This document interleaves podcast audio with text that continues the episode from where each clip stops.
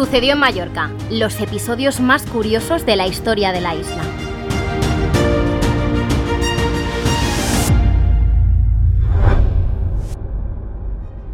Hola y bienvenidos a una nueva entrega del podcast en el que desvelamos algunos de los episodios más curiosos de la historia de Mallorca.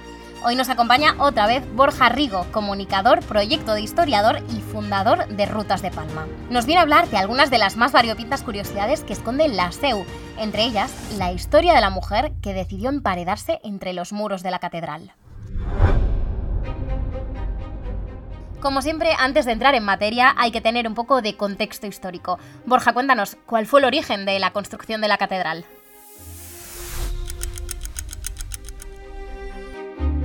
Año 1229, rey Jaume, Jaime I, en sus barcos, viene para hace la conquista, gran tempestad en el mar, no avanzan, no saben qué hacer, eh, temen naufragio. Y el rey se postra de rodillas en su nave, clama al cielo, le pide por favor a la Virgen que aplaque la tormenta y que si lo hace, le va a construir la catedral más hermosa del mundo en su honor en nuestra ciudad. Y parece que funcionó. El rey Jaime I no vio la catedral, no le dio tiempo. Hay que pensar que aquello era una mezquita y de entrada pues no había canteras, no había canteros, no había mm, nadie que se pudiera ocupar de eso, no había mano de obra y primero hubo que desmontar o ir desmontando la mezquita. Así que él no lo vio. Pero bueno, la idea sí que suponemos que es suya, al menos lo que es lo que dice la tradición. Y, y claro, si ya parte de una leyenda y de una invocación a la Virgen, eh, ¿qué no va a venir después? En 1346 el rey Jaume III la inauguró, pero los trabajos continuaron varios siglos hasta mediados de 1600. En total se tardó en construir la SEU unos 350 años. Se cree que parte del material usado provino de la cala de Portals Bays, en Calviá, de donde extrajeron bloques perforando un acantilado con grandes cuevas. Esos bloques de piedra después los transportaban en barco hasta el puerto de Palma. No se conoce el nombre de sus arquitectos, aunque hay constancia de muchos artistas que trabajaron en el templo. Y solo por destacar y dar unas breves pinceladas a los oyentes, antes de pasar a los misterios e historias que esconde, señalamos algunos de los hitos históricos que se consiguieron en la Seu de Palma.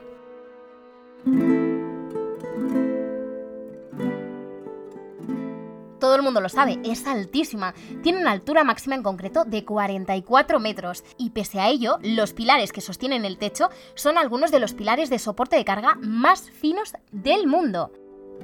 Obviamente tenemos que mencionar el rosetón, uno de los más grandes del mundo gótico. Y no solo es que sea grande, sino que está estudiadísimo para provocar un efecto lumínico dos días al año. Es la Festa de la. Se da cada 11 de noviembre y 2 de febrero. En esos dos días, justo cuando sale el sol, los rayos penetran en el rosetón de levante, el Oculus Mayor, y se proyectan sobre la pared del portal mayor de manera que se forma con la luz la figura del número 8. Otra de las joyas de la SEU es su órgano, que aún hoy podemos ver si entramos. Según apuntan algunos historiadores, la primera mención a este instrumento data de 1328. Sí, lo han oído bien, el órgano llegó antes de que la catedral estuviera acabada. Y además de templo religioso, la Catedral de Mallorca también es tumba de reyes. En la capilla de la Trinidad descansan los restos de los reyes Jaume II y Jaume III. Si seguimos con la historia, en 1851 se sabe que se derrumbó parte de la fachada de la catedral. Ocurrió durante el mayor terremoto que se tiene constancia en Mallorca. Y más adelante, a principios de 1900, volvieron las obras. El arquitecto catalán Antoni Gaudí realizó una reforma y ya después, en nuestro siglo, a principios de los años 2000, el artista mallorquín Miquel Barceló renovó la capilla de San Pedro, que se ha convertido en un nuevo atractivo turístico. Bueno, Borja, ahora que ya conocemos la historia oficial de la SEU, que ya tenemos las bases históricas más o menos, cuéntanos la curiosidad que más te haya sorprendido al investigar. Para empezar, es un placer estar de vuelta aquí en este, en este podcast y ciertamente si hubiera que escoger una, una historia de las muchas que hay, yo creo que precisamente sería esa, la de la dama emparedada, porque es una historia que para empezar es única en nuestra ciudad. No hay ningún ejemplo ni remotamente similar, ni creo que lo vaya a ver nunca más, ni, ni en la ciudad ni en toda Mallorca. Y es una historia además que nos lleva a principios de la década de 1570. Resulta que una mujer, Elizabeth Isabel Zaforteza, se queda viuda, algo muy normal, muy común en la época. Bueno, busca consuelo en sus amigos, en su familia, sin que nadie sepa muy bien qué hacer para aliviar ese, ese gran dolor. Y bueno, ya la desesperada acude también a recibir el consejo de la que había sido su gran amiga de la infancia, que era una monja de clausura que estaba en el convento de Santa Magdalena y que con el tiempo es nuestra santa por excelencia, que es Sor Santa Catalina Tomás. Pero ocurre que ni siquiera la monja, que por cierto merecería no uno sino diez capítulos aparte por sus portentos, milagros, curaciones, peleas con el demonio, bilocaciones, multiplicaciones de alimento, pues ni siquiera ella es capaz de consolar a su amiga. Y cuando la monja se muere en 1574, pues Elizabeth, ya hacía casi cuatro años que estaba viuda, comienza a pensar una suerte de, de plan maestro para morirse sin suicidarse porque claro, si te suicidabas no ibas al cielo, era muy mal negocio. Y es un plan que, de entrada, evidentemente estaba prohibido, era ilegal, no se podía hacer, pero como era gente bien, con dinero, con recursos,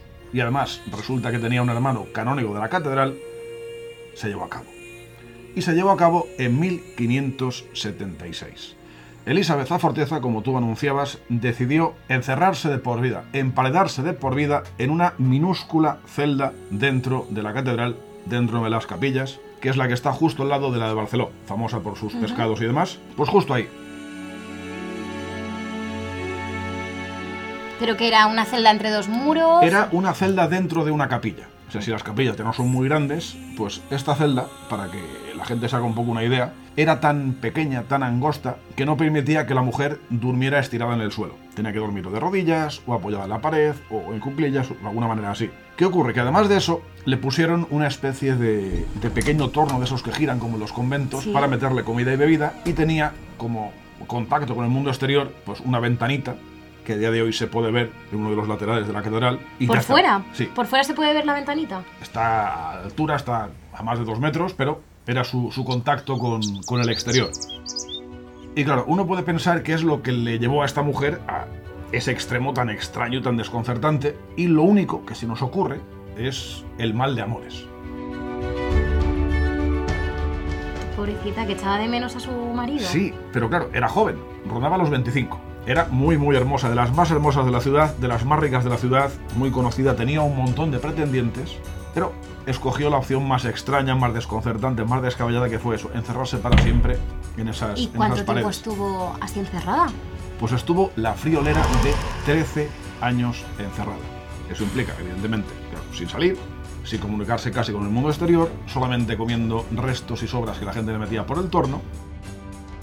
Y además existen un par de documentos bastante simpáticos y bastante curiosos que están en el archivo capitular de la catedral que se pueden consultar a día de hoy. Uno de ellos es el que recoge, digamos, eh, la reunión en la cual se aprueba que ella pueda quedar ahí encerrada. O sea, que se aprobó, hay actas de vamos a Sí, encerrar sí. a esta mujer que nos la ha pedido. Y hay otro también muy simpático que se firmó ocho años después del encierro de la mujer, en el cual ella pedía que le construyeran una pequeña fuentecilla. Para dos cosas. Para tener agua fresca para beber, que es Uy. comprensible, y lo más eh, sorprendente, dice el documento, para poderse lavar sus cosas. Después de ocho años, yo creo que hacía falta Debía de oler aquello. Claro, es que tampoco había baño. Y hay que pensar que es cierto que la mujer no comía mucho, pero algo sale. Y ocho años, pues ya eran muchos. Y, y- y más que hubo después. Pero ¿cómo dejaban de tener esto ahí en la catedral? Era algo, algo pues eso, eh, que se pudo hacer pues porque se pudo, simplemente. Pero evidentemente no hay más casos. Sí que hay casos fuera de, de- de Baleares. Hay un caso muy famoso en Astorga, en pleno camino de Santiago. Pero claro, ahí las empaladaban eh, forzosamente. Pero en este caso no, en este caso fue totalmente voluntario hasta donde sabemos. Y sí, 13 años encerrada allí y acabó muriendo allí dentro. Y también se conserva su, su acta de función que nos dice que se murió de fiebres.